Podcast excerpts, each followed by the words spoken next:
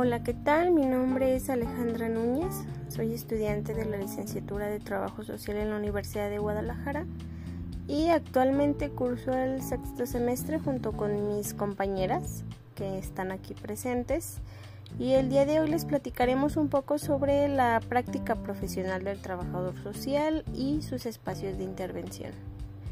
Esperamos lo disfruten y bienvenidos.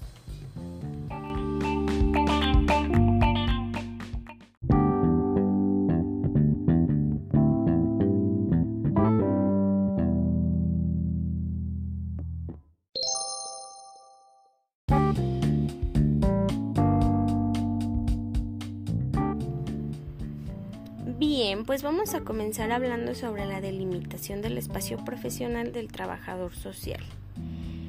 Y bueno, en el desarrollo de la práctica profesional se hace totalmente indispensable el conocimiento integral de la misma institución, todo con el propósito de que la intervención del trabajador social se sustente congruentemente con los objetivos y políticas institucionales, haciendo así posible que den respuesta eficaz a las necesidades de la población que tiene derecho a los servicios que presta dicha institución.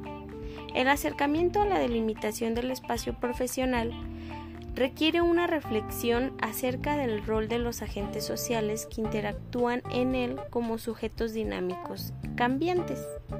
Tenemos tres agentes sociales que interactúan en el espacio institucional que son la misma institución, el usuario y el trabajador social, hablando de que los tres tienen la misma importancia para llevar a cabo la intervención, siendo así que si no llega a faltar alguno, pues no se lleva a cabo la intervención, ya que todo es un proceso que va de la mano.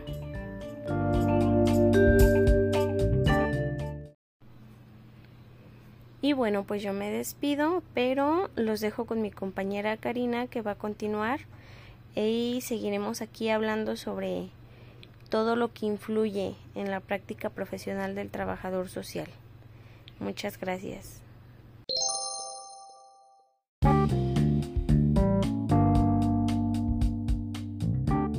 Hola, ¿qué tal? Mi nombre es Karina Rodríguez y yo les voy a hablar de lo que es la práctica social y la práctica profesional.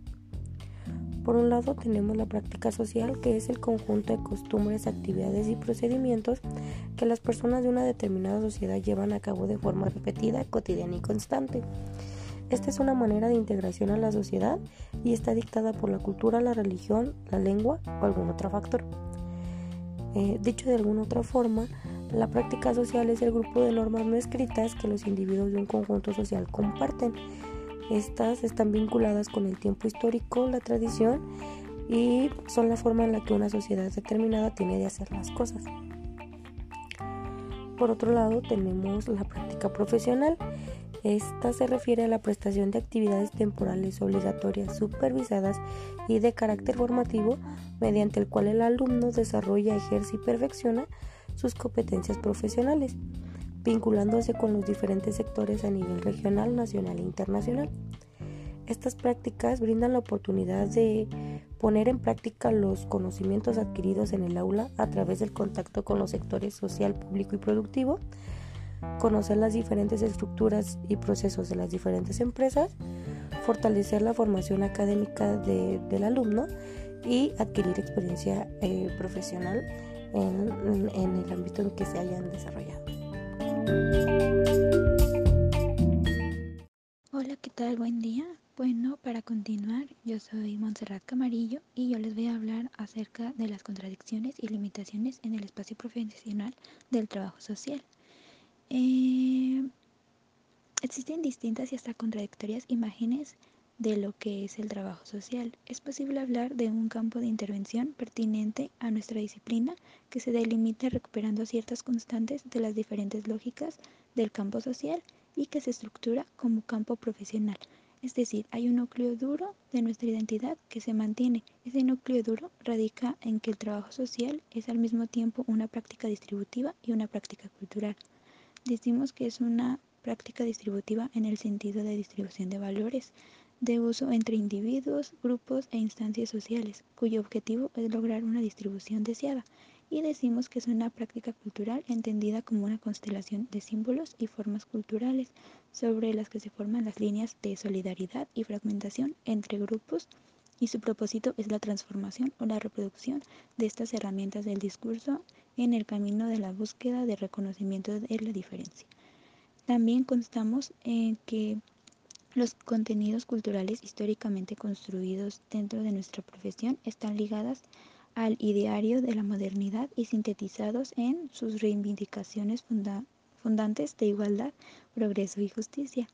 Es por todo esto que el ejercicio profesional requiere de una continua capacitación, reciclaje de los profesionales en ejercicio, teniendo en cuenta lo ético, político, considerando la defensa de los derechos humanos de las poblaciones de acuerdo a los diversos campos de intervención, según Montaño, se debe apostar por la ruptura del conservadurismo profesional y apostar por profesionales que promuevan la transformación social, que se empoderen en la, defensa de los derechos humanos, es decir, tener presente la emancipación política y humana, apostando por una intervención emancipadora, transformadora y revolucionaria, a través de un diálogo intelectual maduro, teniendo en cuenta la unidad en la pluralidad.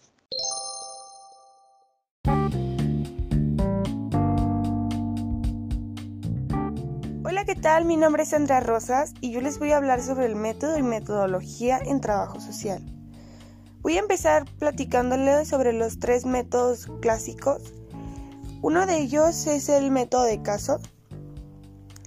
Este método es donde el trabajador social eh, hace un servicio personal proporcionado por trabajadores pues certificados. Ah, bueno, nosotros somos los trabajadores certificados a individuos que van a requerir ayuda especializada en resolver algún problema material, emocional o de carácter o conducta humana. Después tenemos con nosotros el método de grupo. Este método es un proceso de dinamización de relaciones de un grupo, a través de las cuales las personas eh, se trata de autoconcientizarnos de los problemas, necesidades, potencialidades y recursos propios que simultáneamente actúan en este medio. Esto es para movilizar sus capacidades y aptitudes en la, consecución de objetivos comunes internos o externos al grupo. Después tenemos el método de comunitario o comunidad. Esta es una fase de una organización social donde se constituye un esfuerzo consciente de parte de la comunidad para controlar sus problemas y lograr mejores servicios de especialistas y organizaciones. En este punto, pues obviamente la sociedad tiene que poner de su parte para poder hacer el cambio. Y después, ahorita ya les voy a explicar lo de las metodologías. En las metodologías se encuentra el diagnóstico, la programación, la ejecución y la evaluación. Bueno, creo que ya tenemos entendido que es un diagnóstico. Obviamente vamos a evaluar el panorama. Después en la programación, pues como en todo, tenemos que tener un plan elaborado o un, bueno, vaya, un programa. Y después tenemos la ejecución de ese programa. Una vez puesto en marcha esa ejecución, al final tenemos que ver la evaluación, ver si funcionó y qué funcionó.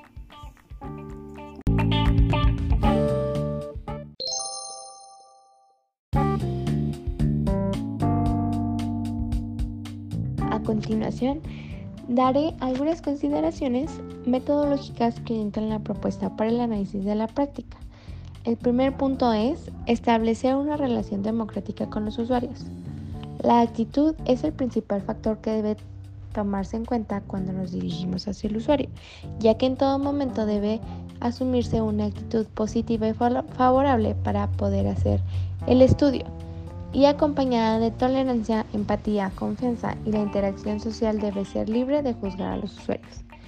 El segundo punto es conocer y respetar sus valores y normas culturales, ya que aceptar al individuo como es, con sus cualidades y potencialidades, su conducta, sus debilidades y sus defectos, constituye un deber profesional. ya que aceptar a la persona como un ser integrado a un grupo permite y debe respetar su dignidad humana. El tercer punto es intervenir con una perspectiva histórica. No cometer errores del pasado nos hace ver nuestros antecedentes, ya que permite dar otra forma de ver las situaciones para mejorar nuestro quehacer cotidiano. El cuarto punto es conocer la realidad social de manera integral. Conocer para actuar, analizar y el conocimiento de su forma de vivir, en qué condiciones, bajo qué circunstancias vive el usuario, es saber la situación actual en la que se desenvuelve, tanto el usuario como el trabajador social. El quinto punto es apoyar al desarrollo de la conciencia y motivación al cambio social. Se debe estimular la relación interpersonal de ayuda y cooperación entre los miembros. Para mejorar la calidad de vida de la ciudadanía se precisa cubrir las necesidades sociales y contar con sistemas de bienestar social orientados hacia el desarrollo humano y el medio ambiente sostenible. El sexto y último punto es desarrollar el sentido de responsabilidad y de compromiso en la resolución de sus problemas, promoviendo su participación activa y consecuente en todos los niveles de toma de decisión.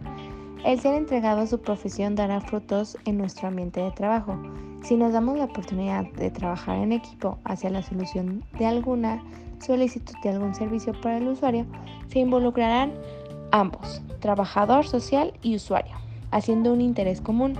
Participar es hacer y el lograr un objetivo.